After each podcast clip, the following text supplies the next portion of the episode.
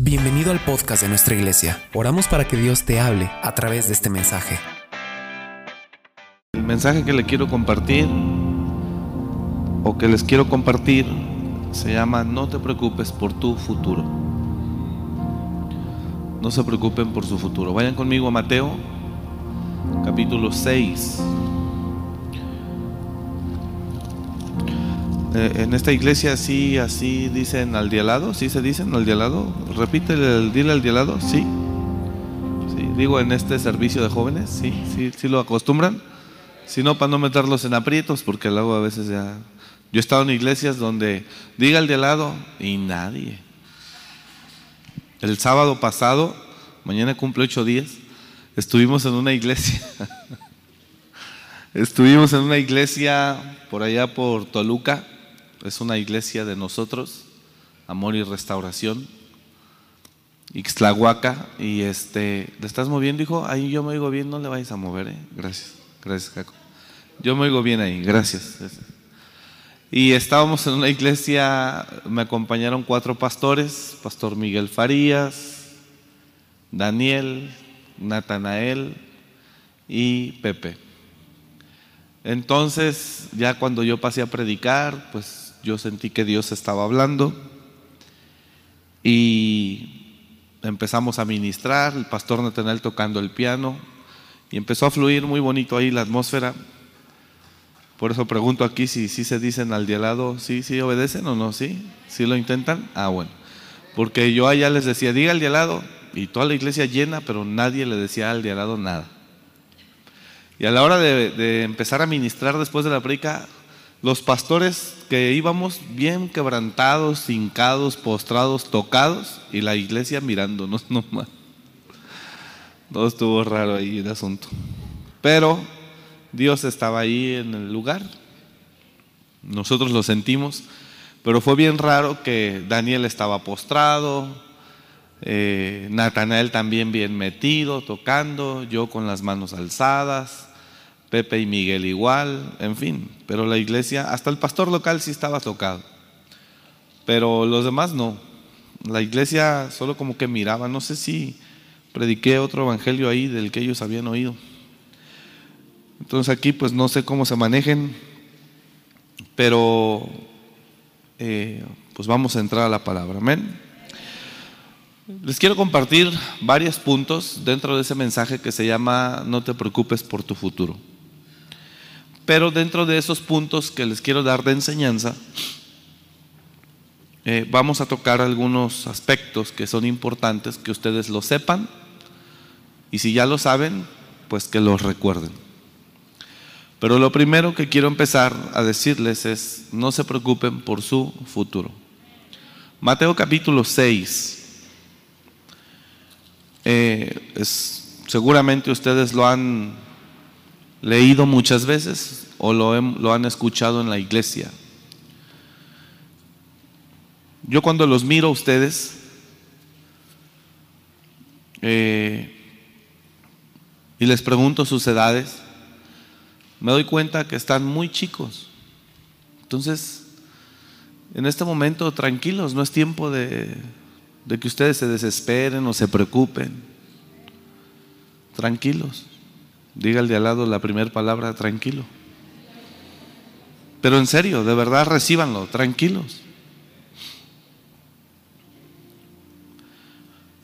Yo sé que el mundo en el que estamos es un mundo muy acelerado en el tiempo en el que estamos, pero aún así las cosas no cambian. Aún así las cosas no cambian y las cosas tienes que entender que por más que tú te aferras a ellas, si no es el tiempo de que te lleguen, no te van a llegar. Entonces es mejor que estés tranquilo. Yo, algunos jóvenes que, que sí ubico, que conozco un poco más su vida personal, yo doy gracias a Dios porque ellos están esperando. Y algunos ya tienen años. Por ejemplo, Jenny está esperando, confiando en Dios. Diez años. ¿Cuántos años tienes? Diez años. Ella llegó, ¿cuántos años llegaste aquí? Dieciocho y tiene treinta y ocho. Entonces, tiene 20 esperando. No se desesperen, todo va a llegar. Miren lo que dice la escritura. Por tanto os digo, verso 25, no os afanéis por vuestra vida. Por tanto os digo, no os afanéis por vuestra vida.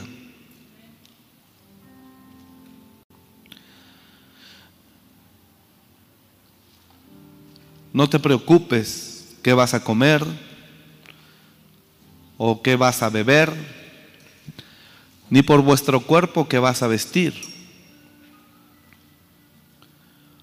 ¿Acaso no vales más tú? Eh, perdón, ¿no es más la vida que el alimento y el cuerpo más que el vestido? Entonces, ¿cómo empieza? Son palabras de Jesús. Entonces, ¿quién es Jesús? Nuestro máximo referente. No es un profeta, no es un hombre común, es el autor y consumador de esto. Entonces, si Él está diciendo eso, diga conmigo, si Él está diciendo eso, no es un profeta, no es un pastor que diga, ah, es que eso lo dijo el pastor de la iglesia de enfrente, pero eso es una cosa porque cada quien habla como le va en la feria. ¿Sí entienden esa expresión o no? Que cada quien enseñamos según como lo que hemos aprendido, lo que hemos vivido. Y entonces algunos damos, enseñamos no, no sabiduría, sino experiencias. Y es evidente que usted no puede pastorear una iglesia, no puedo pastorear una iglesia con experiencias, porque las experiencias de cada individuo son distintas.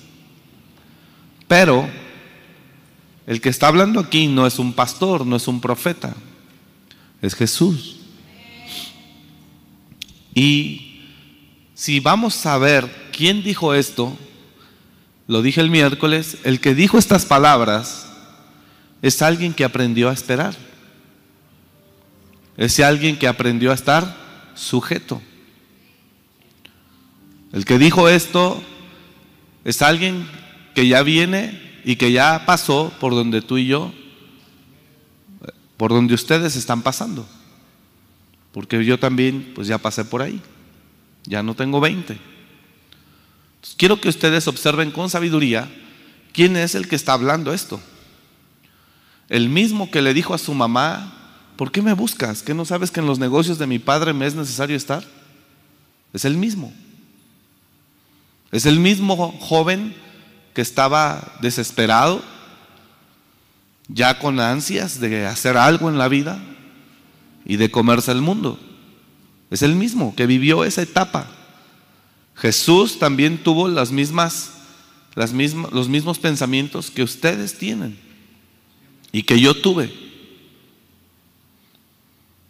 Diga conmigo, Jesús también tuvo las mismas luchas que yo tuve, que yo tengo.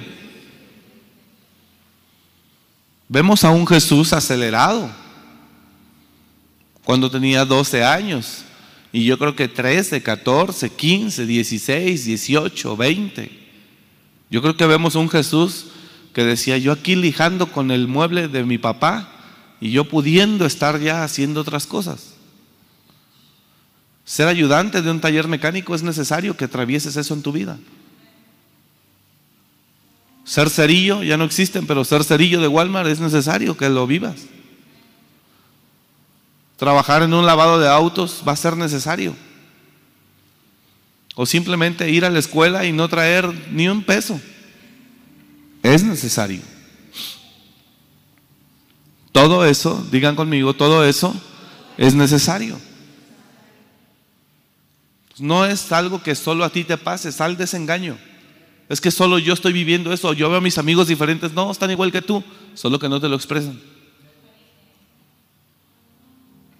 Están viviendo lo mismo que tú o quizá cosas peores, solo que no te lo expresan.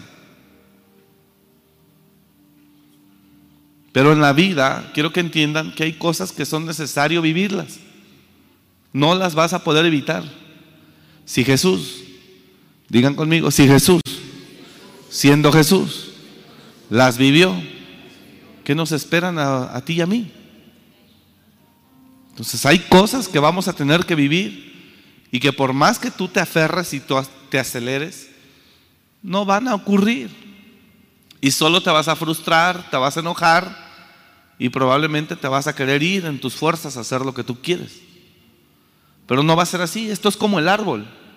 A un árbol de manzanas tú no le puedes exigir que te dé la manzana y la, y la madure rapidísimo hasta que no espere su tiempo natural de la vida. Y el tiempo natural de la vida se dice que la edad joven de un adulto es a los 40. Es decir, se dice que la vida se disfruta más a los 40 que a los 20. Porque a los 20 les acompaña la insensatez y a los 40 nos acompaña el sentido común.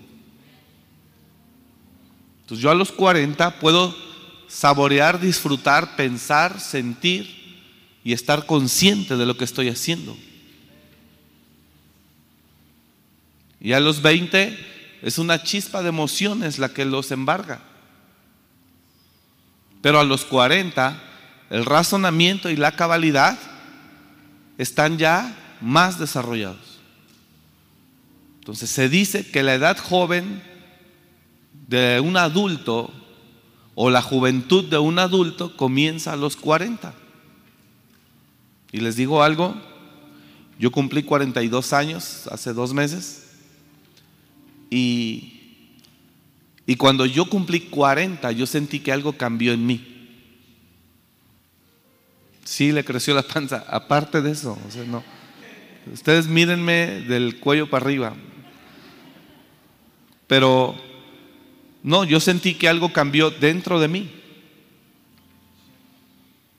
Dentro de mí yo cambió. Y sí, sí, sí, tienes cambios en tu metabolismo y muchas cosas. Pero no estoy hablando de eso, estoy hablando de sensatez. Estoy hablando que mis acciones llevan una absoluta conciencia. ¿Sí me están escuchando o no? Bueno, entonces yo quiero que ustedes entiendan que eh, hay cosas que ustedes no van a poder evadir, que es necesario que las vivan. Diga al que está a su lado más cercano, hay cosas que tienes que entender, que las vas a tener que vivir, no las puedes evadir. Si quieres crecer integralmente, Algo que ocurre con el joven es que quiere ser grande. Y algo que ocurre con el grande es que quiere ser joven después. Pero quiero que me entiendan acá, voy a la palabra. ¿Quién es el que habla? Es Jesús. Mateo escribe lo que Jesús habló. Y Mateo, perdón, y, el que habló es Jesús. ¿Y quién es Jesús? El que vivió en algún momento y que nos da un poco de posibilidad de mirar su comportamiento, vemos a un Jesús desesperado queriéndose comer él, no les oigo, el mundo. Jesús a los 12 años, él dio esa señal también de inmadurez y de desesperación por eso a su mamá le dijo, ¿por qué me buscabas? ¿No sabes que en los negocios de mi padre me es necesario estar? Entonces Jesús ya se quiere comer el mundo a esa edad. Pero pasados 18 años, cuando ya Jesús tiene 30, 31, 32 de edad, entonces Jesús dice, qué equivocado estaba cuando le decía, ¿por qué me buscabas? Porque ahora Jesús ya tiene una plena madurez. Y ahora Él con esa madurez, ¿qué le dice a los jóvenes? No os preocupéis. Tranquilos. Y mira quién era Jesús a los 30. Entonces yo creo que ustedes se van a convertir en alguien grandioso a los 40. Mírenme, no es cierto. Yo creo que Dios va a hacer algo grande a través de ustedes. Cuando tengan esa edad. Dicen que los mejores vinos son los más añejos.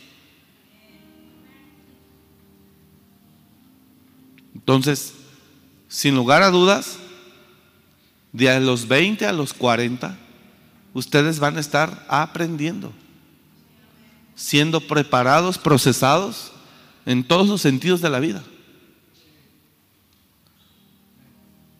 ¿Por qué nos dice eso, pastor? Para que ya se calmen. Apláquense. Tranquilo. Dios tiene todo bajo control. Es mejor que llegue un buen hombre a una edad madura, hermanas, muchachas, a que les llegue ese buen hombre cuando ustedes, con todo respeto, son insensatas, porque lo van a perder. Varones, es mejor que te llegue una buena chica cuando tú seas sensato, a que te llegue eh, esa buena chica cuando tú eres irresponsable, indolente, perezoso, cochino que no le guste bañarse. Si te llega esa buena chica, cuando tú no estás listo, la vas a perder. Y entonces le vas a cantar la de un artista que dice, ¿cómo dice? Uno que andaba en caballos, cantaba en caballos, en los rodeos o jaripeos, ¿no? Ese creo que sí, ese. Se murió de cáncer, ¿no? Creo. Bueno, él tenía una canción que dice, eh, ¿cómo dice? Yo sé que a lo mejor ustedes no las oyen. ¿Eh? Tú andabas en los bailes, cuéntanos.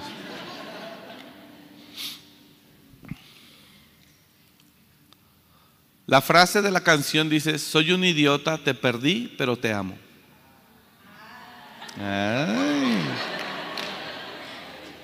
¿Sí dice así? ¿Soy un idiota? ¿Sí dice así la canción o no? Póngamela, maestro, por favor. Sácala, sácala, Miguel. Bueno, él, él habla de que cuando pierde la cuando él pierde a esa persona, se dio cuenta de la gran mujer que él tuvo en sus manos.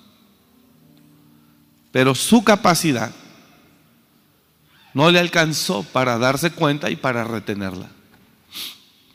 Entonces, que no les vayan a cantar esa canción. ¿En qué sentido les estoy diciendo esto? ¿Sí me están entendiendo o no?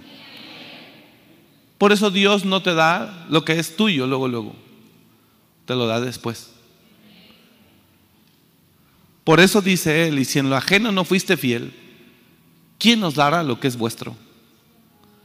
Porque primero Dios te pone para que tú madures eh, en situaciones de la vida que tienes que vivir. Pero lo verdadero y lo definitivo llegará y Dios se lo va a entregar cuando usted esté sentado, vestido y en su juicio cabal. Significa que todos somos gadarenos hasta ahorita.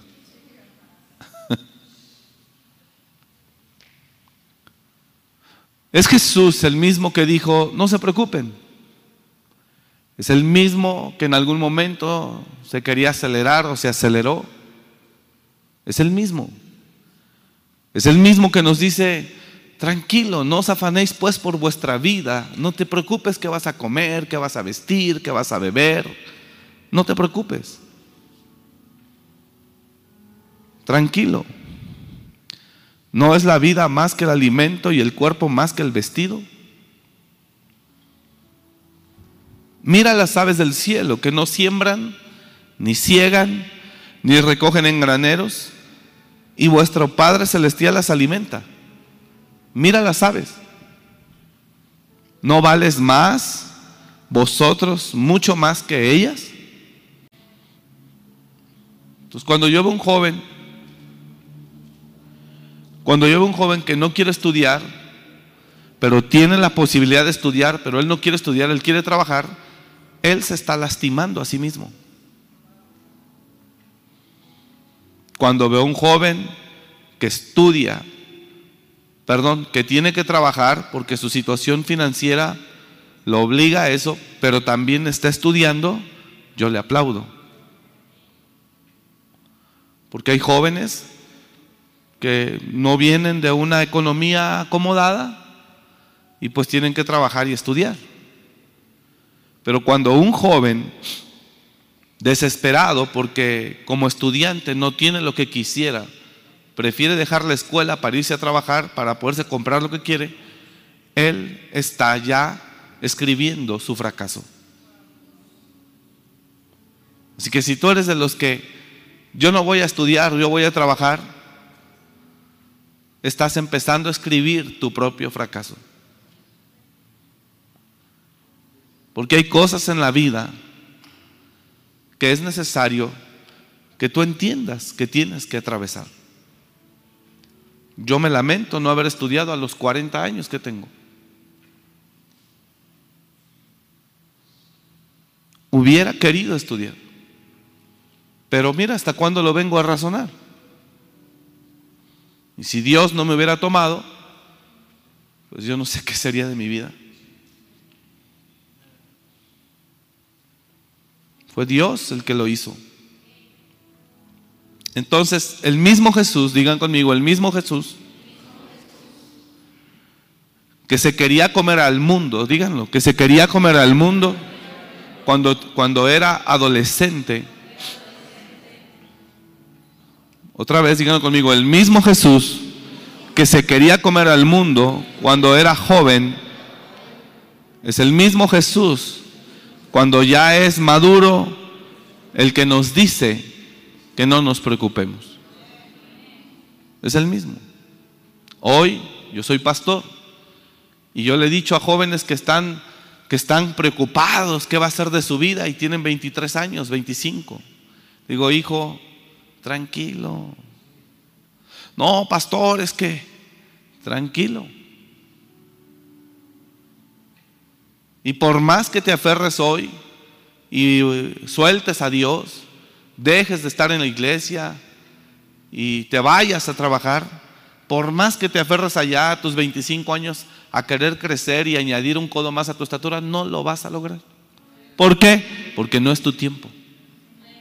En este es un momento. Este ¿De qué es tiempo entonces, pastor? De que camines sujeto a sus padres.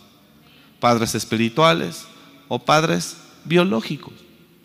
Dice la Biblia que Jesús caminaba sujeto a sus padres. Este mensaje también ustedes le pueden titular eh, riquezas duraderas o éxito duradero, como ustedes lo quieran. O si quieren le pueden dejar el título que les mencioné, que se llama, ¿cómo?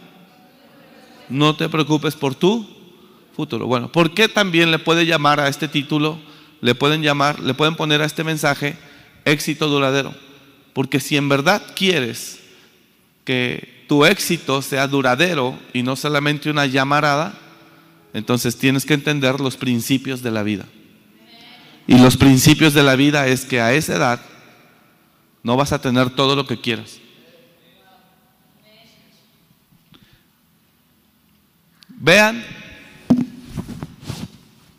vean ¿Quiénes traen los mejores autos? Y los mejores autos son personas maduras. Una persona de 55 años, de 50 años, lo ves manejando un Mustang, un Corvette, porque ahora ya se pudo comprar ese auto que él soñó tener desde hace 30 años. Pero también hay jóvenes, sí, pero ellos son los que terminan muertos en accidentes porque papá se los compró. Y son los autos que ellos querían porque ven que todo el mundo los trae. Pero ahora, yo a esta edad, yo, yo no voy a andar en clubs, ni en rodadas de autos, ni, ni en autódromos, ni, ni con los amigos presumiendo el auto. No, es un gusto personal. No me gusta andar que me vean en el auto no me gusta ni siquiera que vean que yo, que yo voy. No me gusta porque no se trata de un asunto externo, es un asunto interno. Es un asunto que tiene que ver con una satisfacción que Dios te concede. Pero ves a un muchacho en un carro de esos y dices, es evidente que no es de él, se lo compraron. Y segundo, lo más probable que veas es que lo va a desbaratar por ahí en cualquier semáforo. Lo va a perder. Porque no es el tiempo. Entonces, el éxito duradero lleva procesos necesarios. Díganlo conmigo, el éxito duradero lleva procesos necesarios de la vida. Lleva procesos necesarios de la vida. Y cuando llegas a la edad joven del adulto, entonces disfrutas las cosas, pero ya no ya no tomado por una chispa de emociones, sino ya disfrutas con gratitud. Y dices, Señor, gracias en los que somos hijos de Dios. Gracias, Padre, porque eres bueno, cumples promesas, abres camino. Así eres tú. Entonces, tranquilo. Proverbios, no quiero ir allá todavía, pero Proverbios dice, conmigo están las riquezas y dice, riquezas duraderas. Significa que hay gente que puede tener riquezas, pero no son duraderas, pero las de Él sí. Ahora, ¿cuándo Dios te va a conceder una riqueza duradera? Cuando Él vea que usted tiene la sensatez suficiente.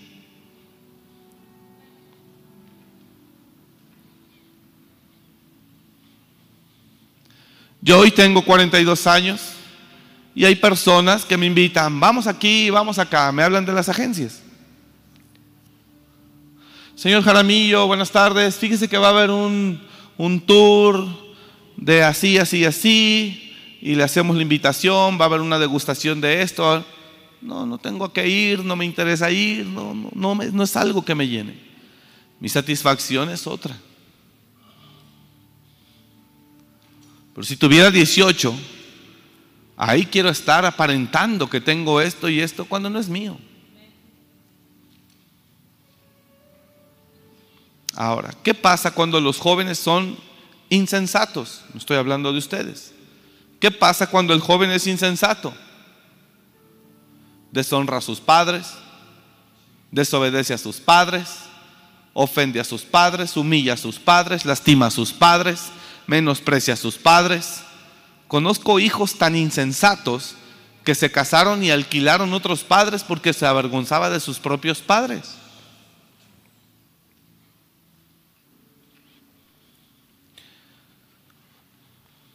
Conozco cuando el joven es insensato, menosprecia a su padre. Si no lo dice, lo piensa, mi padre es un mediocre, es un fracasado, es un donadie. Y empieza a humillar con soberbia a sus propias sangre. Faltando así al principio que dice, honra a tu padre y a tu madre para que tus días se alarguen sobre la tierra. Porque ese joven está desubicado. Desubicado. Entonces, ¿si están aquí o no? Quiero que entiendan que el mismo Jesús que le dijo a su mamá cuando era joven, ¿por qué me buscas? Que no sabes que en los negocios, ¿cómo que por qué me buscas? ¿Dónde dejó Jesús la, sujeción a sus padres? Se alocó feo. Es ese mismo Jesús eh, insensato, es el mismo Jesús que después de los 30 años, ya en pleno ejercicio de su ministerio, 30 años, 32 quizá, él escribe esto y dice, señores, a los 12 me quería comer el mundo, pero hoy les digo, tranquilos, Dios cumplirá toda palabra en nosotros, en ustedes. Dios lo va a hacer. ¿Por qué no es hoy? Porque no tiene la capacidad todavía. Les vuelvo a repetir, si hoy les llega ese príncipe azul con el que han soñado las muchachas, no sabrían cómo retener a un hombre, no sabrían cómo atenderlo, ni siquiera tienen la capacidad de conocerlo. igual si a un hombre, a un joven insensato le llega la chica de sus sueños, él no va a saber cómo retenerla. Entonces no te aferres a lo que ni siquiera puedes manejar. El dinero cambia, el poder cambia, la fama cambia a las personas.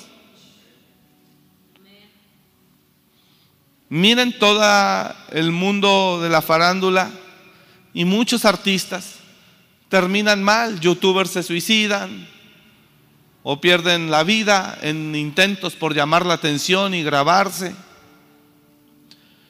Artistas famosos terminan adictos porque ellos tocaron algo que no era el tiempo de tocarlo.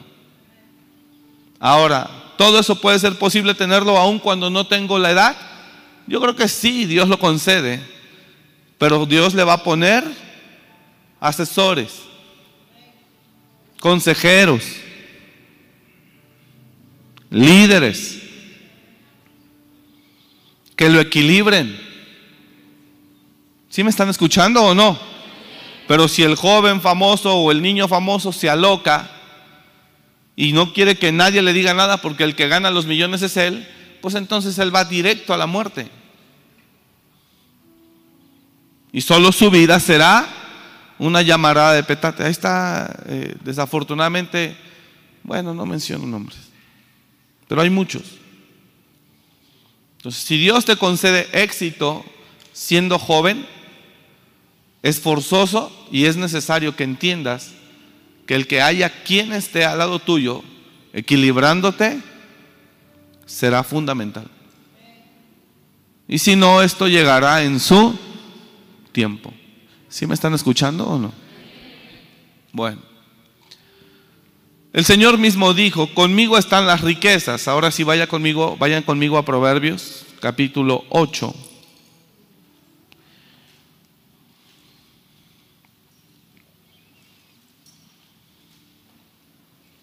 Verso 18. Las riquezas y la honra están conmigo.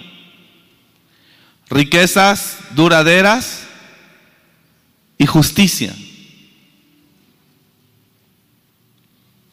Las riquezas y la honra están conmigo, riquezas duraderas. ¿Y qué dice? Y justicia. ¿Por qué dice justicia? ¿Por qué dice, por qué dice riquezas duraderas? Cuando tú creces, desarrollas un gusto, un gusto muy personal. Cuando tú eres joven, quieres tener para presumir. Cuando tú creces, obtienes las cosas porque te gustan, pero no porque nadie te vea o no para que te vean. Es un gusto personal. Tú lo disfrutas y es hermoso que Dios le dé la capacidad a alguien. Es hermoso que Dios le dé la capacidad a alguien de tener algo y de que lo disfrute. Es hermoso, porque esto es algo entre Dios y la persona. Y es hermoso que tú, que Dios te pueda conceder eso y dices, eres hermoso, Señor, gracias. Tranquilo, te veo sensato, no tengo por qué no dártelo, hijo. Por eso algunos piden, dice Santiago, y no reciben, porque piden mal, para gastar en sus deleites. ¿Para qué quieres tener hoy? Para presumir, para que mis amigos vean que tengo. Yo pasé por eso. Yo pasé por eso. Yo quería que la novia supiera que yo tenía, cuando no tenía nada, tenía un bocho viejo que andaba empujando todas las noches. No era el tiempo hoy. Ahora, cuando Dios concede, cuando Dios sabe que no es para impresionar a nadie, cuando Dios concede, cuando Dios te ve sensato, que dice Él no lo quiere para impresionar a nadie ni humillar a nadie, es un gusto de Él. Y si Él ha pasado el proceso fielmente, ¿por qué no se lo voy a dar? ¿Sí están entendiendo lo que Dios te lo concede? Entonces es un gusto que Dios te concede, te satisface. ¿Qué hace en esa sensatez de vida que tengo? ¿Qué haces? Agradeces, lo alabas, lo amas más. Pero cuando llega que si Dios te concediera algo en el tiempo que no estás listo, eso mismo te aparta de Él, te aleja de Él, te enloquece. Pero cuando llega ese gusto, cuando es el tiempo que Dios, que tú estás más maduro, entonces tú no quieres impresionar a nadie, lo que haces es agradecer. Agradeces a Dios. No buscas quedar, o sea, la mente es otra. ¿Sí me estoy explicando o no? ¿Sí lo están entendiendo? Entonces, Dios te ama tanto que como no tienes la capacidad de disfrutarlo, sino de, sin nada más de presentarlo, dice, no se lo doy.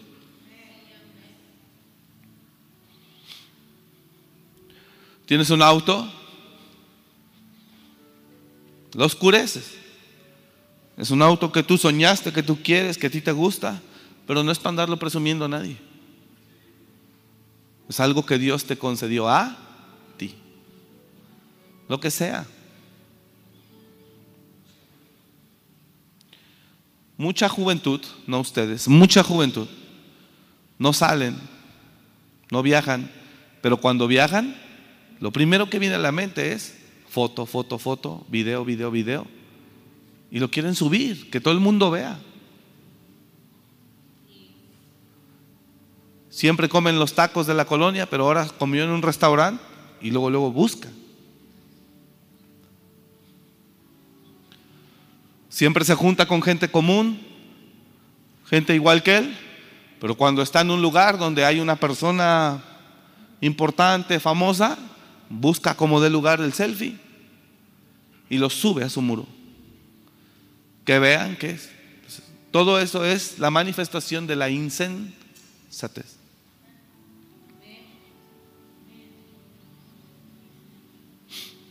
Mira mi WhatsApp. No tengo foto. No me interesa tener eso. Porque mi vida no está en eso. Eso no es lo que me llena.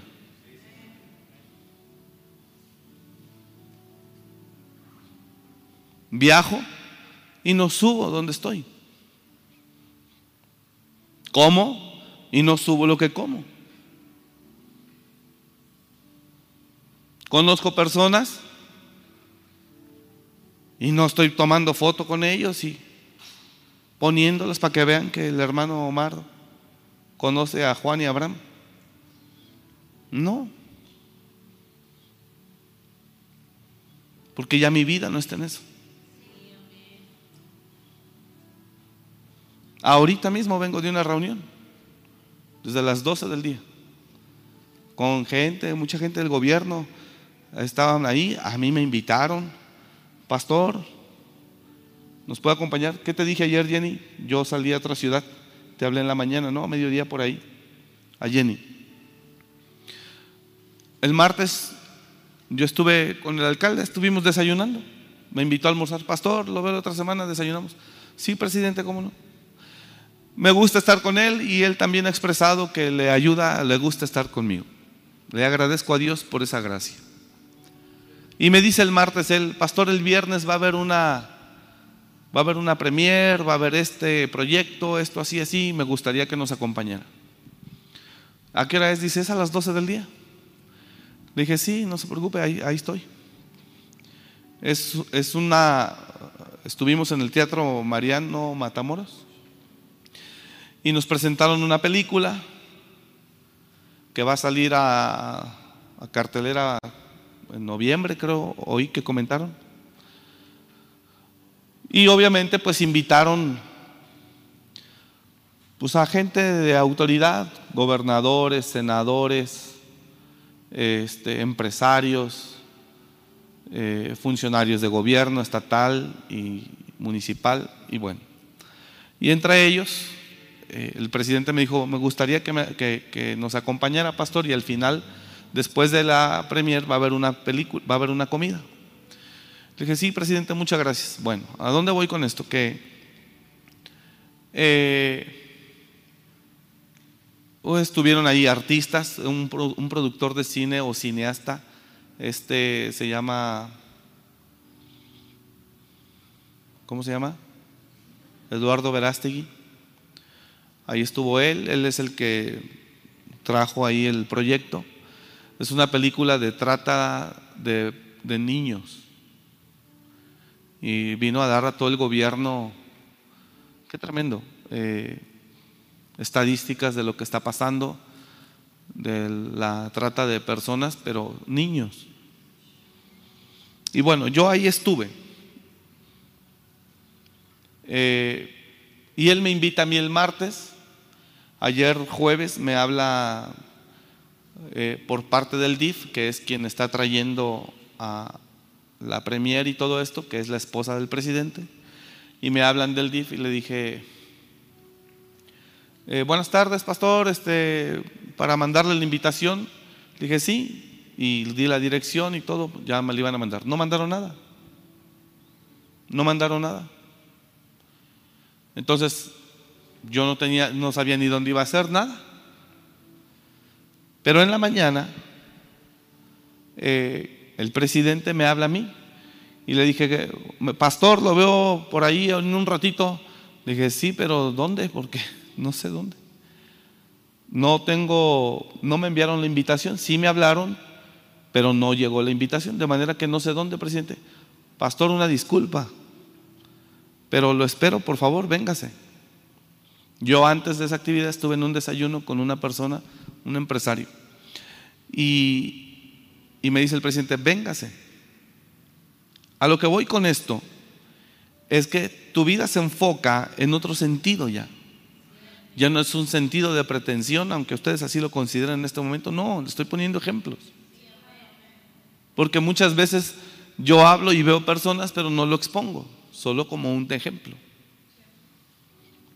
Puedes viajar, puedes comer, puedes conocer a ciertas personas. Si usted me pregunta, ¿tengo videos y fotos con gente cristiana? Sí, con Marcos Witt, con Marco Barrientos, con Cash Luna, con mucha gente de Dios que ustedes conocen. Por una u otra razón nos han invitado, he estado en backstage con Miel San Marcos, ahora con Barak, José Miguel estuvo también ahí. Pero te das cuenta que lo que importa en la vida ya no es eso. Ya no es eso. Y eso habla de que ya no eres un joven. Y cuando Dios mira eso en ti, entonces va a ser una señal en la que Dios va a decir, a ver si están conectados, en la que Dios va a decir qué. ¿Eh? ¿Cómo? Está listo. ¿Alguien dijo está listo? Está listo. Y entonces Dios no tiene problema en liberarte. Al amor de tu vida, que ya no lo vas a desperdiciar. Y entonces Dios te va a entregar a la mujer de tus sueños. Y entonces Dios te va a entregar los bienes necesarios. Porque ahora eres una persona sensata. Y entonces las cosas llegan. Y tú no te creces, ni te sientes más, pero sí te mueves en un nivel real. ¿Cuánta gente insensata quiere aparentar que tiene y no tiene? Quiere aparentar que conoce y no conoce. Quiere aparentar todo. Esa es la señal de su inmadurez o insensatez. Ahora, ¿cómo se quita eso? Atravesando por todo donde Dios me quiere atravesar. ¿Por dónde me atravesó Dios a mí? Eh, fui lavador de autos, trabajé en un lavado, fui taxista, descargué camiones, vendí pan, vendí tamales, trabajé en una fábrica de ayudante general, de chalán, Sé lo que es andar sin ni un centavo.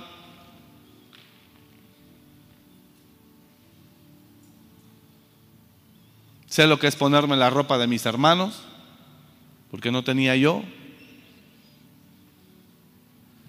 Son procesos necesarios.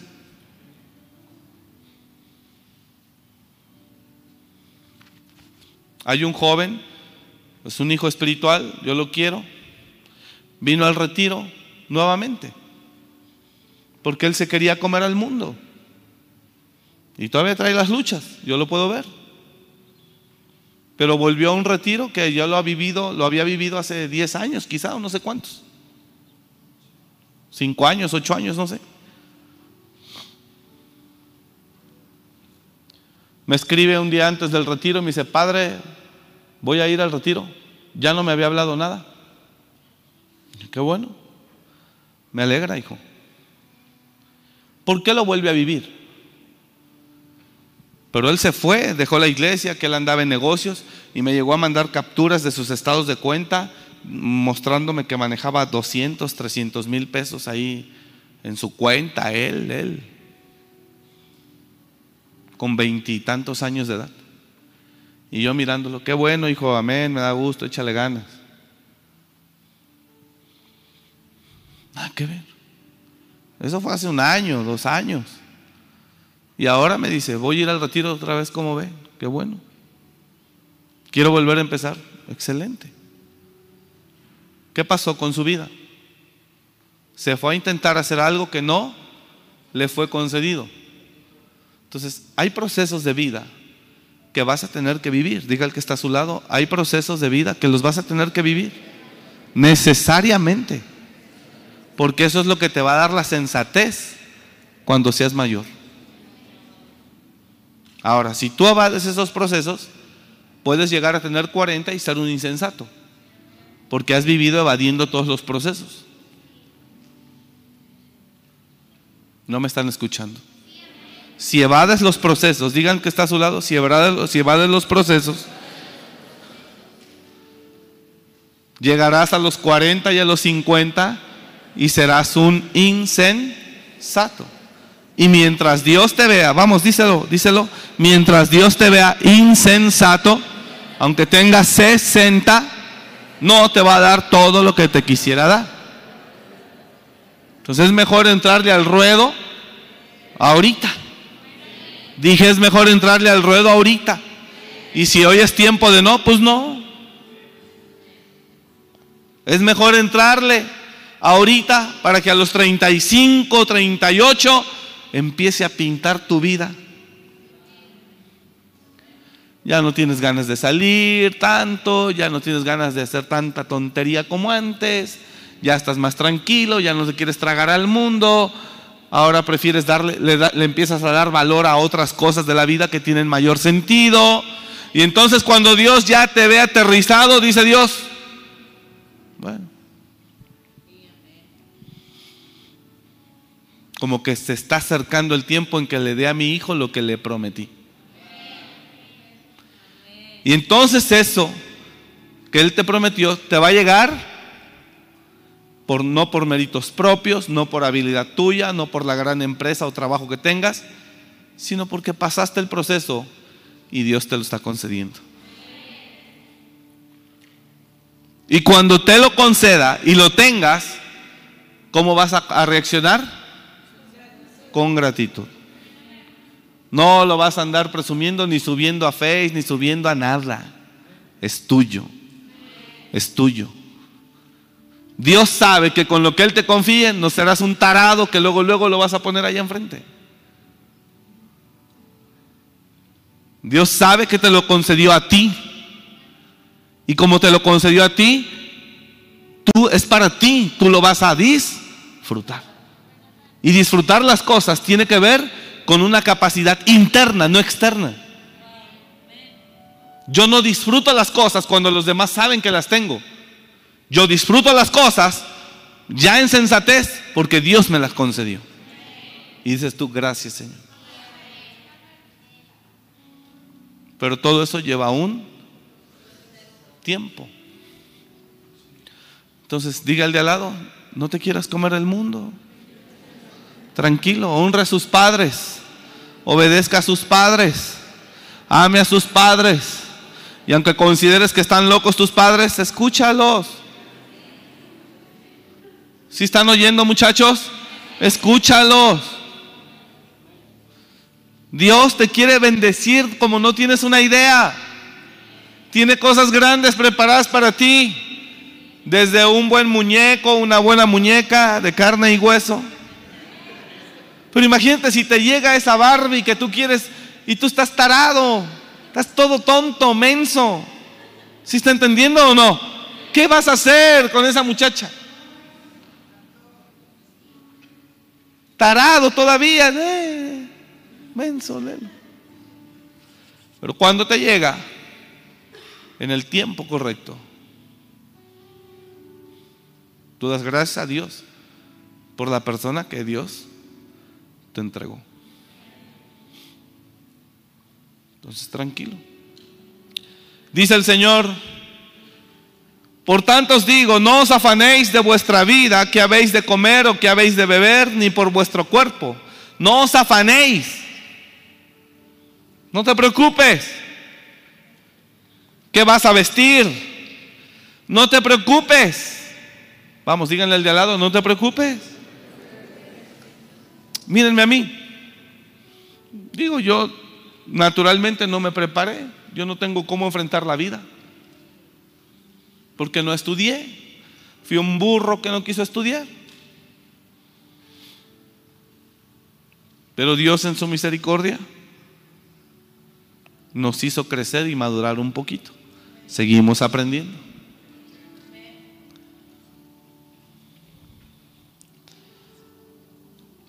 No te afanes, no te preocupes, es lo que significa por vuestra vida. ¿Qué vas a comer? ¿Qué vas a beber? No te preocupes, ni por tu cuerpo, ¿qué vas a vestir? ¿No es la vida más que el alimento y el cuerpo más que el vestido? Y el Señor Jesús, el mismo que anduvo desesperado, ya les dije, el mismo dice, miren las aves del cielo, cómo no trabajan, ni siembran, ni cosechan nada. Y con todo el Señor las alimenta. ¿No valéis vosotros mucho más que ellas? 27. Esto es para el insensato. Y quiero que entiendas que aunque no me hagas caso a lo que te estoy diciendo, eso es lo que Jesús está hablando, oigan aquí. Y quiero que entiendas, Omar, que aunque no me hagas caso con lo que te estoy diciendo, caso a qué, Señor? A que no te preocupes por tu vida, pero si eres de los necios, que no, me, te importa lo que te estoy diciendo, que no te preocupes por tu futuro, que no te preocupes por tu vida, y tú te aferras y tú te aferras, bueno, quiero decirte esto, y quien por mucho que se afane, podrá añadir a su estatura un codo, significa, y quien por mucho que se esfuerce podrá crecer o prosperar. Y por el vestido, 28, y por el vestido, ¿por qué os afana o por qué os afanáis? Y por el vestido, ¿por qué os afanáis? Considera los lirios del campo, cómo crecen. No trabajan ni hilan. Pero os digo que ni aun Salomón con toda su gloria se vistió así como uno de ellos. Otra vez, y por el vestido, ¿por qué os afanáis? ¿Saben cómo empecé yo el ministerio pastoral? O empecé a ser cristiano, a servir en la iglesia con trajes regalados. Mis trajes eran regalados, todos me los regalaban. Me regalaban cinturones, trajes usados, no creo que nuevos. A veces parecía clavillazo, los pantalones muy aguadísimos. Todavía de repente, pues, pero eso ya es gusto de uno. Ahora, ¿cómo empecé yo? Con trajes regalados. Después, ¿dónde compraba mis trajes? En las tintorerías. Pastor, ahí no venden trajes, ahí nada más los lavan. Sí, pero los clientes se les olvidan. Y las tintorerías, yo iba en México y yo iba a las tintorerías y decía, buenas tardes, ¿no tendrá algún traje que ya no hayan reclamado? Déjeme ver. Y me sacaban dos, tres trajes a 100 pesos cada uno. ¿Qué querían ellos? Deshacerse de la ropa y nada más recuperar el servicio. Yo llegué a obtener trajes de tintorería de 100 pesos. Después, cuando llegué aquí a Morelia y empecé el trabajo, mis trajes los compraba en Milano de 400 pesos. Todo es un proceso. Todo es un proceso. Y después, ahora yo empecé a regalar trajes. Entonces no me avergüenzo. Y hoy he tenido trajes finos. Y los tengo. Y es un gusto. Finos. Pero no ando enseñándote la marca. Ni quiero impresionar a nadie.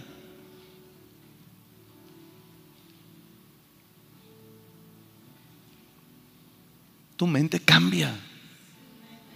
Y cuando Dios te vea sensato, verás todo lo que Él te libera.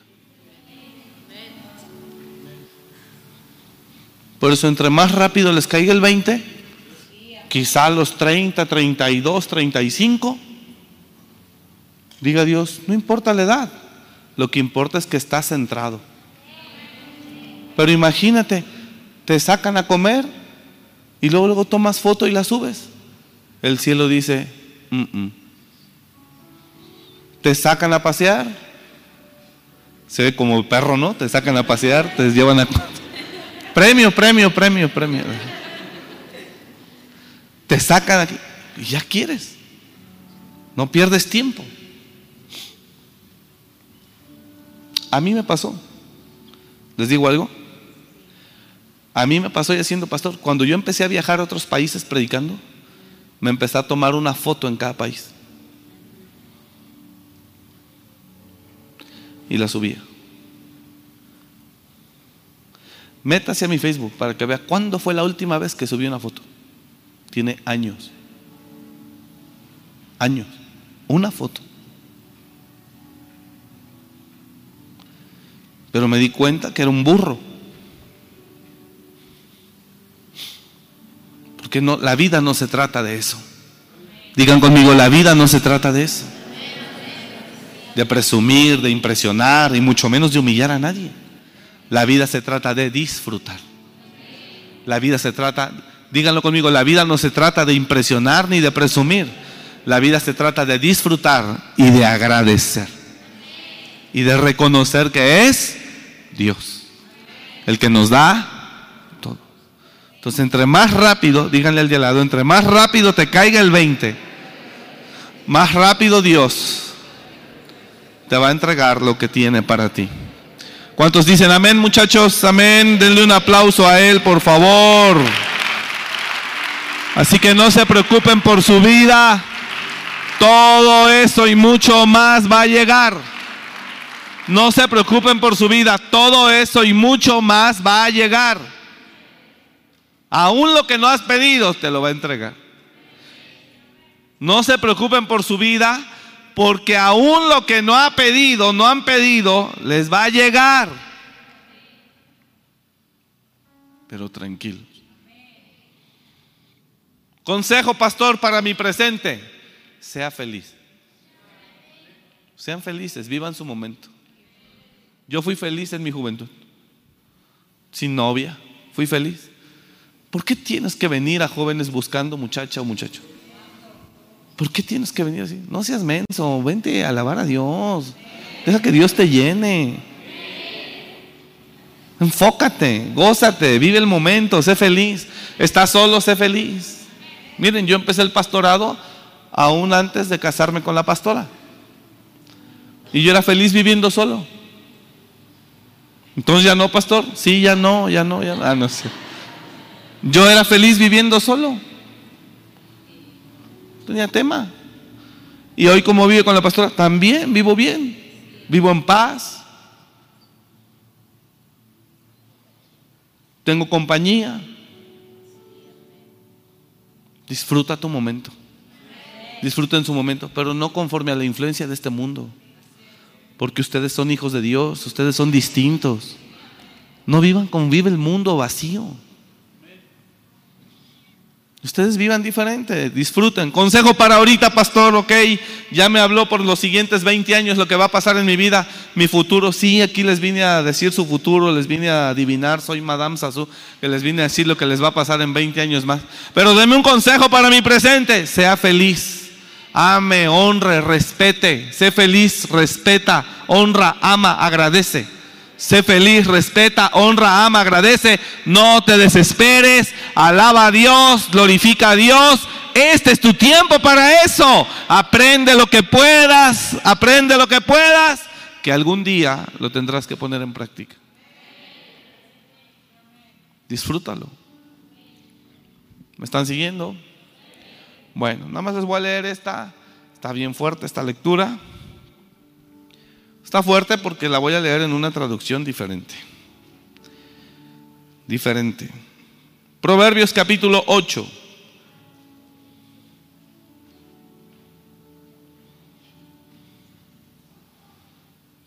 Está bien fuerte. Lo bueno es que es para ustedes, no para mí.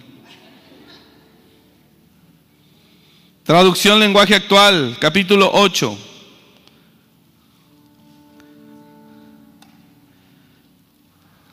Está fuerte, santo. Pero tranquilos porque también le habla a gente de todo el mundo. La sabiduría está llamando. Verso 1. Traducción lenguaje actual, invitación de la sabiduría. La sabiduría está llamando, gritando hasta la experiencia.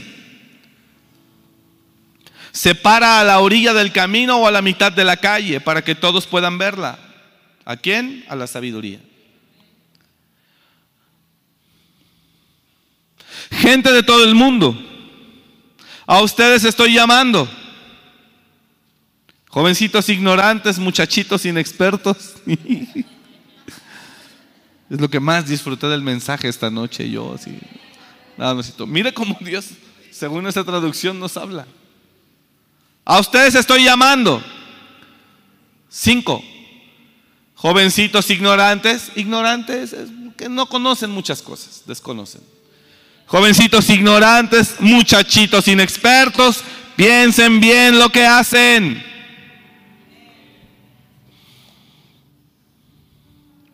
Préstenme atención, pues voy a decirles algo importante. No me gusta la mentira ni tampoco la hipocresía, siempre digo la verdad, dice la sabiduría.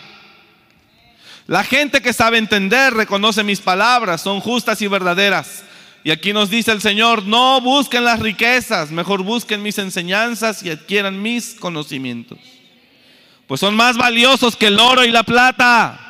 Los más ricos tesoros no se compran, no se comparan conmigo. Yo soy la sabiduría y mi compañera es la experiencia. Siempre pienso antes de actuar. Los que obedecen a Dios aborrecen la maldad. Yo aborrezco a la gente que es orgullosa y no le oigo y presumida. Que nunca dice la verdad ni vive como es Muchachos, mírenme acá. Amen a sus papás, aunque los vean cometiendo errores. Eso habla de sabiduría tuya. Honrenlos, respétenlos lo más que puedan. No se lo merece. Respetar a tu papá habla de que estás aprendiendo sabiduría. No se trata de que si se lo merece o no. No se lo merece, es un borracho, nos abandonó. Ey, ey, ey, ey, respetarlo no significa que le estás haciendo un bien a Él, te lo estás haciendo a ti. Porque al respetarlo, tú le hablas bien a Dios de ti. No me entendí. No me entendieron. Respetarlos habla de que estás qué? Habla de que estás qué? Madurando.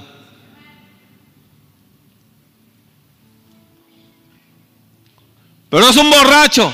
Habla de que estás madurando. Pero es un huevo, habla de que estás madurando.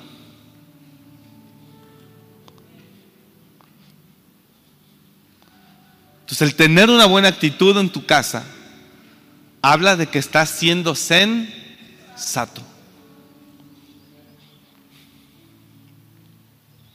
Entiendan eso. Enfoquen lo distinto. Ustedes proceden, oigan esto, en la vida según lo que ustedes observan. Y en la vida no se procede según lo que observo, en la vida se procede según lo que entiendo.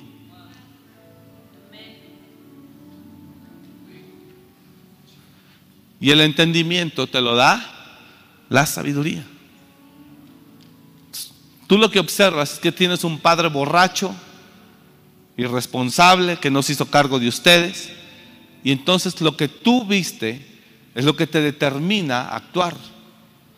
Y Él no merece que yo lo respete. Él no merece que yo esto. Él no merece que yo lo, lo ame. Él no merece que yo esto. Él no merece. Pero lo único que expresas ante Dios es insensatez.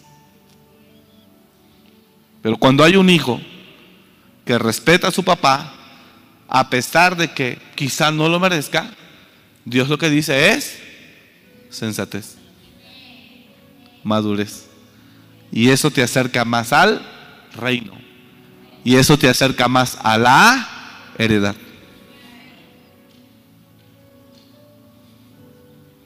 ¿Sí me expliqué o no?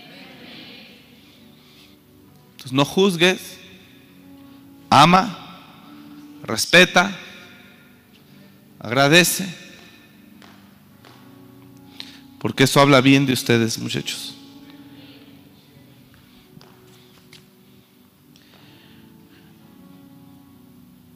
Yo aborrezco a la gente que es orgullosa y presumida, que nunca dice la verdad, ni vive como es debido.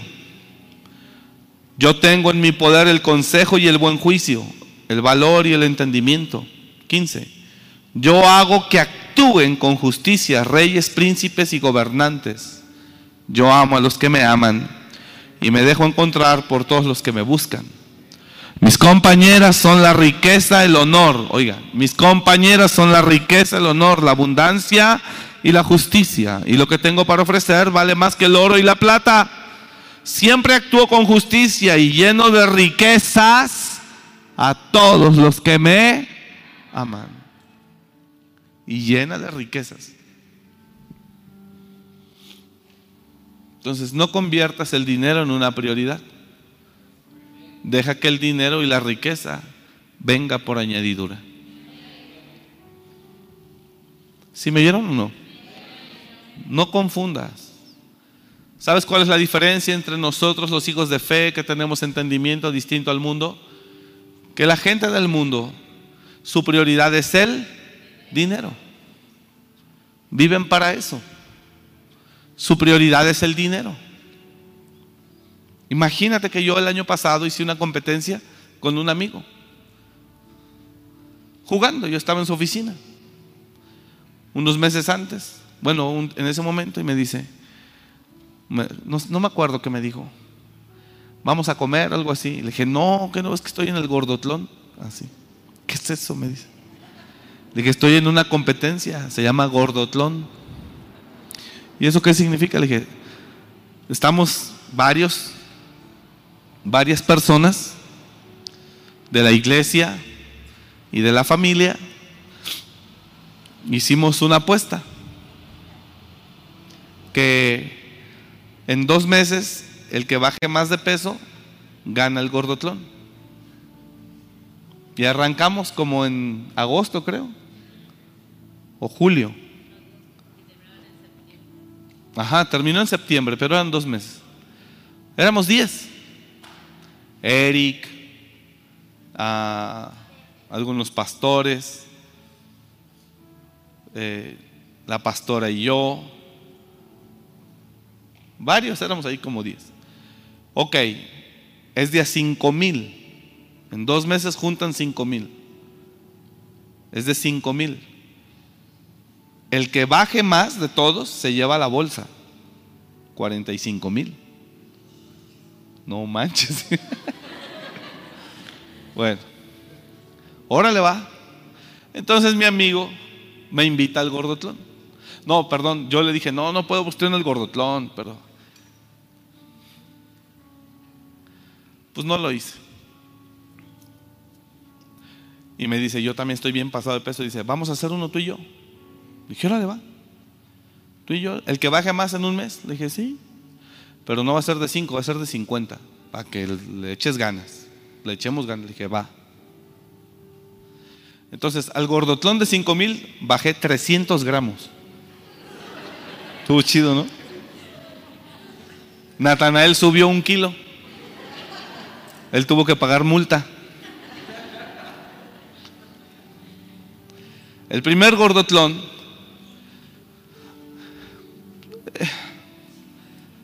Pues bueno, sin embargo, uno, un muchacho, se puso las pilas, él sí y todo, y, lo ganó. Pues qué bueno. Pero cuando yo entro al Gordotlón con mi amigo, entramos el 5 de septiembre al Gordotlón, él y yo. Dice Omar, arrancamos, órale va. El 30 de septiembre, amigo, se cierra. El que baje más gana, ya está. Pues yo no le eché ganas, hermano. Yo la primera semana tragando Whopper, yo tragando de todo. Y él me mandaba sus videos. Él me mandaba sus videos. Como tiene escolta, tiene chofer, tiene todo y son policías. Pues me mandaba los videos como le estaban enseñando a hacer sus ejercicios y todo él. Me mandaba sus videos y yo le mandaba mis videos tragándome una Whopper, comiéndome un, comiéndome un basolote, comiendo un panezote. Y él me decía, es la hamburguesa más cara que te vas a comer en toda tu vida y no sé qué. En serio, hermanos, yo no me apliqué la primera semana y media. La última semana y media, como del 16, 18 de septiembre para adelante, fue donde ya más o menos me apliqué.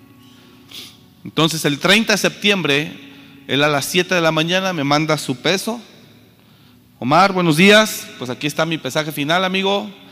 Lo cortamos hoy 30 temprano porque salgo de viaje. Yo también salía de viaje y también le mandé el mío como a las 2 horas.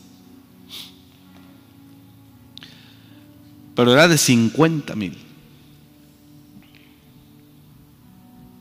Entonces se pesa él, él baja 5 kilos en 25 días.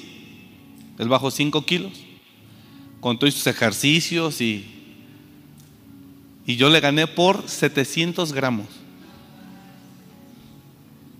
700 gramos le gané. Y me dice, pues ni modo mi amigo, dale. Dije, vete a tu viaje, yo voy al mío, la próxima semana ya nos vemos en tu oficina y platicamos. ¿Sí? Llego a su oficina, le dije, ¿qué hubo? Ah, no, pero primero le dije, tranquilo, ya nos vemos más guapos, es la ganancia. Tú vete a tu viaje y yo al mío. Cuando llego al martes de la semana siguiente, llego a su oficina, saca de su escritorio 50 mil y me los pone. dice, ahí está, lo pactado. Le dije, tranquilo.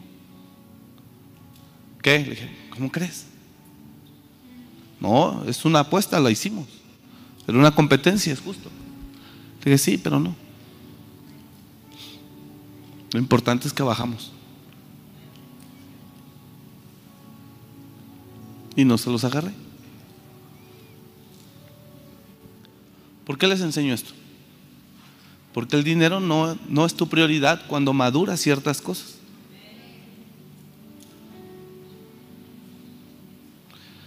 Pero algunos jiesis aquí dirían, mi Señor estorbó a, a este sirio Namán, no tomando nada de él. Vive Jehová en cuya presencia estoy, que ahorita me pararé e iré tras de él y le diré que me dé algo. Ahora, a ese amigo que es empresario y que tiene mucho dinero, sí le pega. Pero yo le estoy enseñando que en la vida no es el dinero lo más importante. Y se lo demostré. Y se lo he demostrado. Hoy desayuné con él.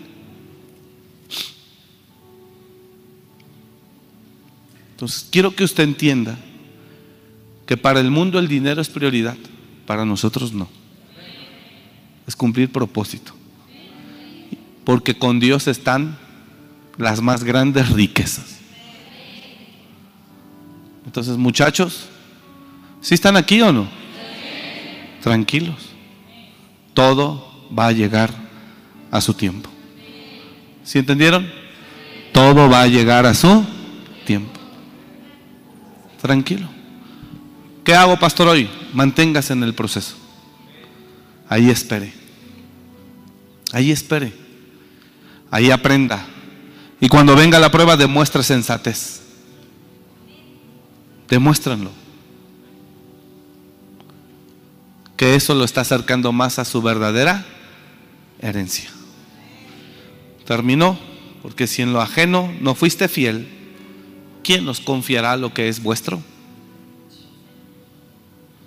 Y si en lo ajeno no fuiste fiel, ¿quién os confiará lo que es vuestro? Pues ahí demuestran ustedes. Y así terminamos. No se preocupen. La palabra que tengo para ustedes esta noche es no te preocupes. Tranquilo. Solo sigue fiel. Dije sigue fiel. Sigan fieles, no se preocupen. El Señor los va a bendecir grandemente y los va a sorprender grandemente. Pero no se preocupen. Y en esa bendición grande está esa persona que ustedes sueñan, ya sea hombre o mujer. Obviamente aclaro, si es hombre, mujer. Y si es mujer, hombre. Sí, porque si se les voltea el calcetín a ustedes, no estamos hablando de esas promesas. Eso viene del diablo, también promete muchas cosas. ¿Me están oyendo? Y cuando te llegue, lo sabrás retener. Dije, lo sabrás retener. Lo sabrás valorar, cuidar. Entonces sigan. No se desesperen. No se preocupen que van a comer o que van a vestir. El Señor sabe de eso. Hoy vive tu proceso. Diga el de al lado, vive tu proceso. ¿Así feliz sin dinero? Sí, así feliz sin dinero. Teniendo que venirme a pata de la escuela, sí, véngase caminando. Viva su proceso. Todo eso es necesario. Todo es necesario. Honra y respeta. Porque eso le habla bien a Dios de ti. Si honras y respetas a tus padres, eso le habla a Dios bien de ti. Le habla de que estás madurando. ¿Tengo que andar sin dinero hoy? ¿Ni siquiera por unos chetos del talento de los jóvenes? Sí. Pídanle fiado aquí a las hermanas, pero no, no es cierto. Vivan su proceso. Llegarán los autos si quieren. Llegará la unción, llegará el ministerio, llegará la empresa, llegará el proyecto, llegará el negocio, llegará la clínica, llegará el consultorio, el hospital, lo que has soñado, va a llegar, va a llegar. Pero hoy vívenlo. Vívelo. Y no se preocupen. Pero pastor, el tiempo ya está bien difícil. Usted no pierde el rumbo. Si viene Cristo, vendrá más gloria. Pero viva el momento. Y no se desespere. Amén. Dele ese aplauso al Señor. Aleluya. Gracias, Padre. Pónganse de pie, muchachos, por favor. Sirvan al Señor mientras puedan, hoy que son jóvenes. Sirvan, sirvan, sirvan. ¿Por qué no sueñan haciendo un retiro de transformación de jóvenes para jóvenes? Nosotros los hicimos hace 20 años. ¿Por qué no sueñan haciendo un retiro de transformación para jóvenes? Que ustedes lo hagan, puros jóvenes, ministrando jóvenes. Gracias por su entusiasmo. El único loco con los retiros soy yo. Les voy a dar un consejo. Un concierto, buscar hacer un concierto, pasarla chido con los jóvenes, es bueno. Pero hacer un retiro es trabajar para Dios. Eso es ganar almas. Sueñen. Enfóquense en eso. Enfóquense en servir a Dios hoy. Y Dios irá marcando el rumbo de sus días. Señor, gracias. Bendecimos tu nombre esta noche. Gracias por tu palabra. Bendigo a cada uno de tus hijos que están aquí. Creyendo, Señor, que tú tienes todo bajo control. Y que algo grande tienes para cada uno y cada una de ellas. Gracias Señor, porque eres bueno. Te ruego que ellos entiendan tu palabra esta noche y que comprendan, Señor, que todo vendrá en su momento. Que no están solos ni desamparados. Que aunque padre y madre les dejaren, tú nunca les dejarás. Que sepan que tú tienes todo bajo control que sepan que tú tienes todo en tus manos. Y que el mismo Jesús que en algún momento se quería comer el mundo, es el mismo que nos dice después, cuando es adulto y maduro y sabio, es el mismo que nos dice que no nos preocupemos porque vamos a comer o que vamos a vestir. Gracias Padre. Díganle a Él, gracias Señor, porque con esta palabra me doy cuenta que tú tienes cuidado de mí. Te doy toda la gloria, alábenlo a Él y adórenlo, te doy toda la gloria. Te doy toda la honra, te doy toda la alabanza, Señor, con todo el corazón. Te amo, Señor, y mi vida está completamente confiada. Vamos, declárenlo a Él, díganle, Señor, mi vida está completamente confiada en ti. Y sé que tú tienes el control. Porque aunque no pueda verte, sé que tú estás obrando. Padre, recibe la gloria esta noche. Adórenlo a Él, alábelo. Recibe la gloria esta noche. Recibe la gloria esta noche. Recibe la gloria esta noche. Señor, te doy toda la gloria en el nombre de Jesús. Te doy toda la gloria en el nombre de Jesús. Señor, mi alma te alaba. Vamos, el Señor quiere que lo alaben con su corazón. Mi alma te alaba, mi corazón te adora. No con un canto, adórale con tus palabras. Glorifícalo a Él, Él es digno. Oh Señor, recibe la gloria. Oh Señor, recibe la gloria. Adore a su papá, adore a su papá. Recibe la gloria, Señor. Oh Padre, recibe la gloria. Recibe la alabanza.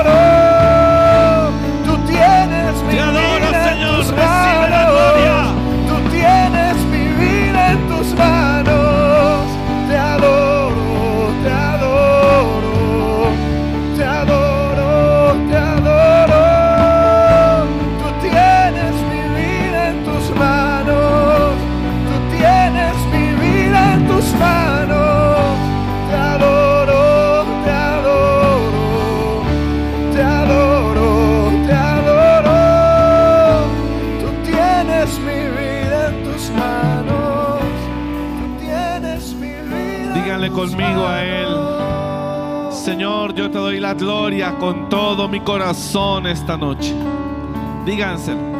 Señor, yo te doy la gloria con todo mi corazón esta noche.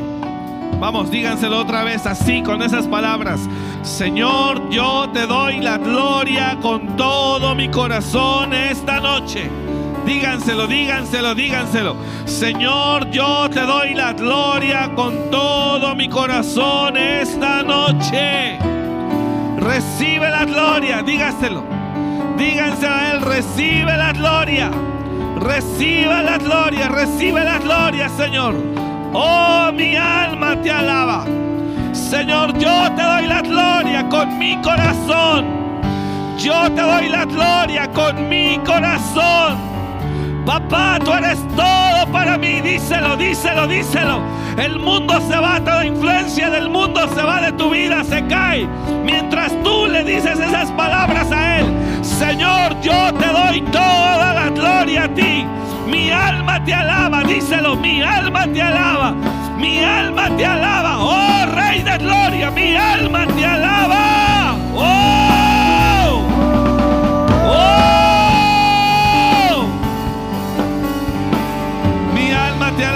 Señor. Mi alma te alaba. Mientras tú le dices eso, toda influencia del mundo se va de tu vida. Toda influencia de pecado se va de tu vida. Mientras tú le dices eso, toda influencia del mundo se va ahora. Engaño, mentira, fuera ahora en el nombre de Jesús. En el nombre de Jesús. Todo eso sale. Jesús. En el nombre de Jesús. Mi alma te alaba, Señor. Oh, yo te doy la gloria. Yo te doy la gloria. Yo te doy la gloria. Recibe la gloria, Padre. Toda enemigo en mi vida, díganlo por último, toda obra del enemigo en mi vida se va ahora. Se va ahora. Fuera, dilo, fuera. Toda obra del diablo en mi vida operando se va ahora. Fuera. Todo engaño del diablo ahora se quebranta. Fuera ahora. Ahora sale, sale, sale. Sale en el nombre de Jesús. De Jesús. Sale ahora en el nombre de Jesús. Oh, oh. Rabakenda, rabaseba, kata, rabakanda, rabakita, rabasoko, robokoto. Rebabaketa, rabakanda, rabakaya. Shibababa, seba, babasoko, robo. Oh, recibe la gloria.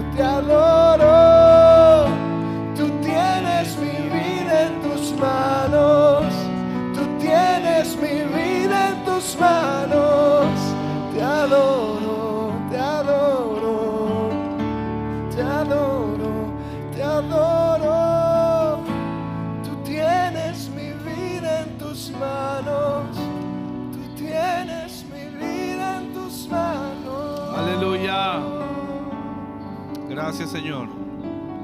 Digan conmigo, gracias Padre. Gracias Señor. Recibe toda la gloria en el nombre de Jesús. Amén. Gracias Jesús. Antes de que aplaudan muchachos, míreme aquí. Les doy un consejo ahorita, que están jóvenes. Es, es un secreto, un código. Aprendan y practiquen, aprendan a ser generosos desde ahora. Y practiquen la generosidad. Eso va a ser clave para que Dios a ustedes, fíjense esto, aprendan a ser generosos y practiquen la generosidad. Es un consejo que les doy. Si lo quieren hacer bien, si no, no se preocupen, es su vida. Pero eso va a ser clave para que cuando sean mayores, el dinero ustedes no los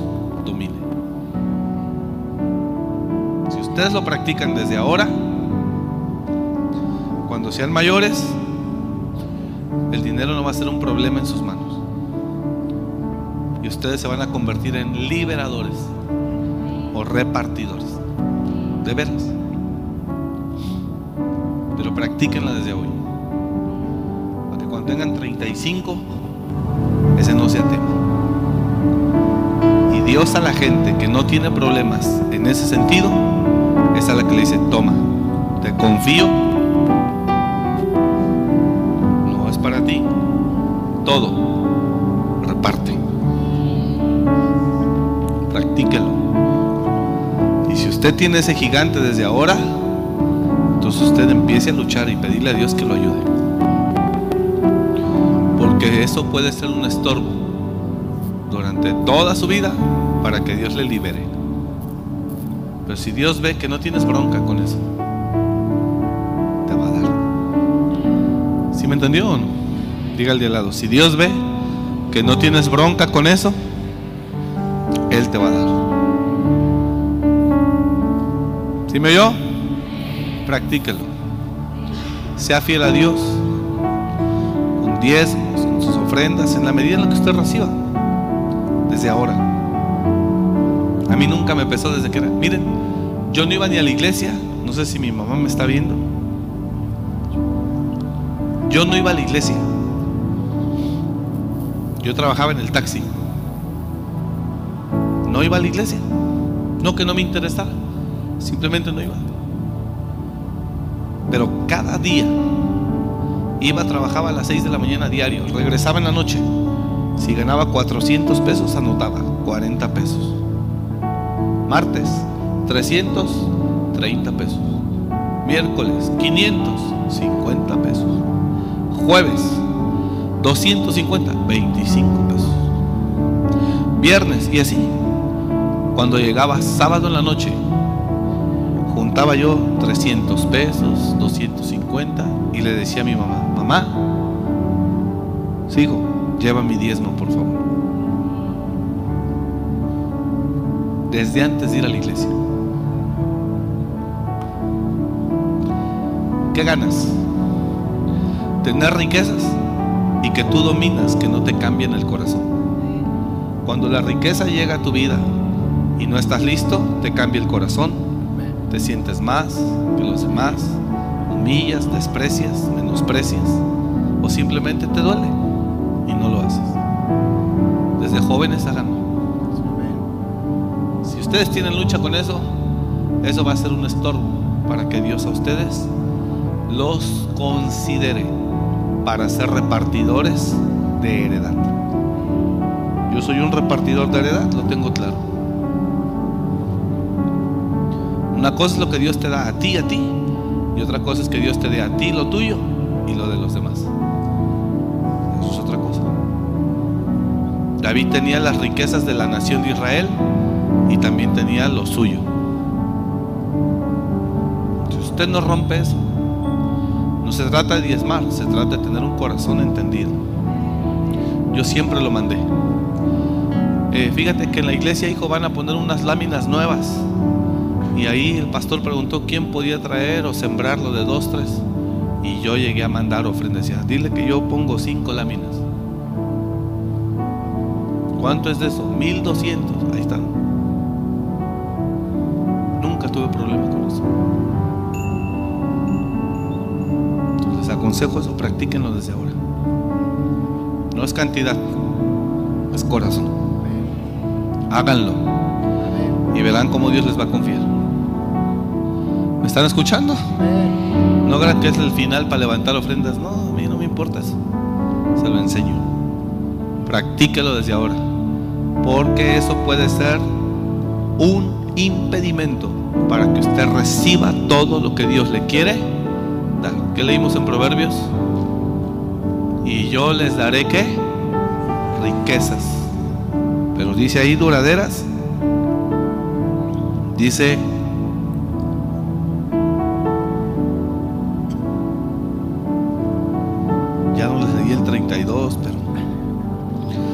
Querido jovencito, escúchame bien, Dios te bendecirá si sigues mis consejos. Es lo que dice el verso 32. Pero antes de eso, ya nos tenemos que ir, lo sé. Solo quiero ver si lo alcanzo a encontrar.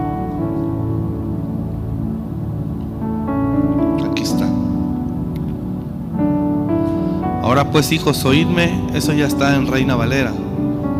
Yo estoy en TLA. El verso 32. TLA. Si la tienes, dala. Yo la tengo aquí, pero quiero que la lean ellos. Por favor. Querido jovencito, escúchame bien. Dios te bendecirá si sigues mis consejos. Ahora, lo que les decía ahorita. Verso 19. Lo que tengo, bueno, mis compañeras son la riqueza y el honor, desde el 18. La abundancia y la justicia. 19. Lo que tengo para ofrecer vale más que el oro y la plata. Siempre actúo con justicia. 21. Y lleno de riquezas a todos los que me aman. Y lleno. Si ustedes desde ahorita son como piedras, ni esperes estar en la lista de Dios para convertirte en un repartidor. No esperes. Así de violento se lo digo. Pero si desde ahora lo practicas, generosidad en la casa, generosidad en la calle. No solo hablo de diezmos y ofrendas, generosidad, un corazón generoso. Pero si desde ahorita empiezas con que pues, a ti no te costó, como tú no trabajas, pues, trabajé para ganármelo, si cuesta. Y ya empiezas tú con esas palabras, ya sé en quién te vas a convertir. Yo ya sé. ¿Oh, ¿Tú crees que es tan fácil que el dinero lo tira? Ya sé en qué te estás convirtiendo y lo que va a pasar con tu futuro. Ese es un obstáculo suficiente para impedir que Dios te elija para repartir la heredad de su pueblo. A Josué tomó Dios y dijo, tú tomarás la tierra por heredad y la repartirás.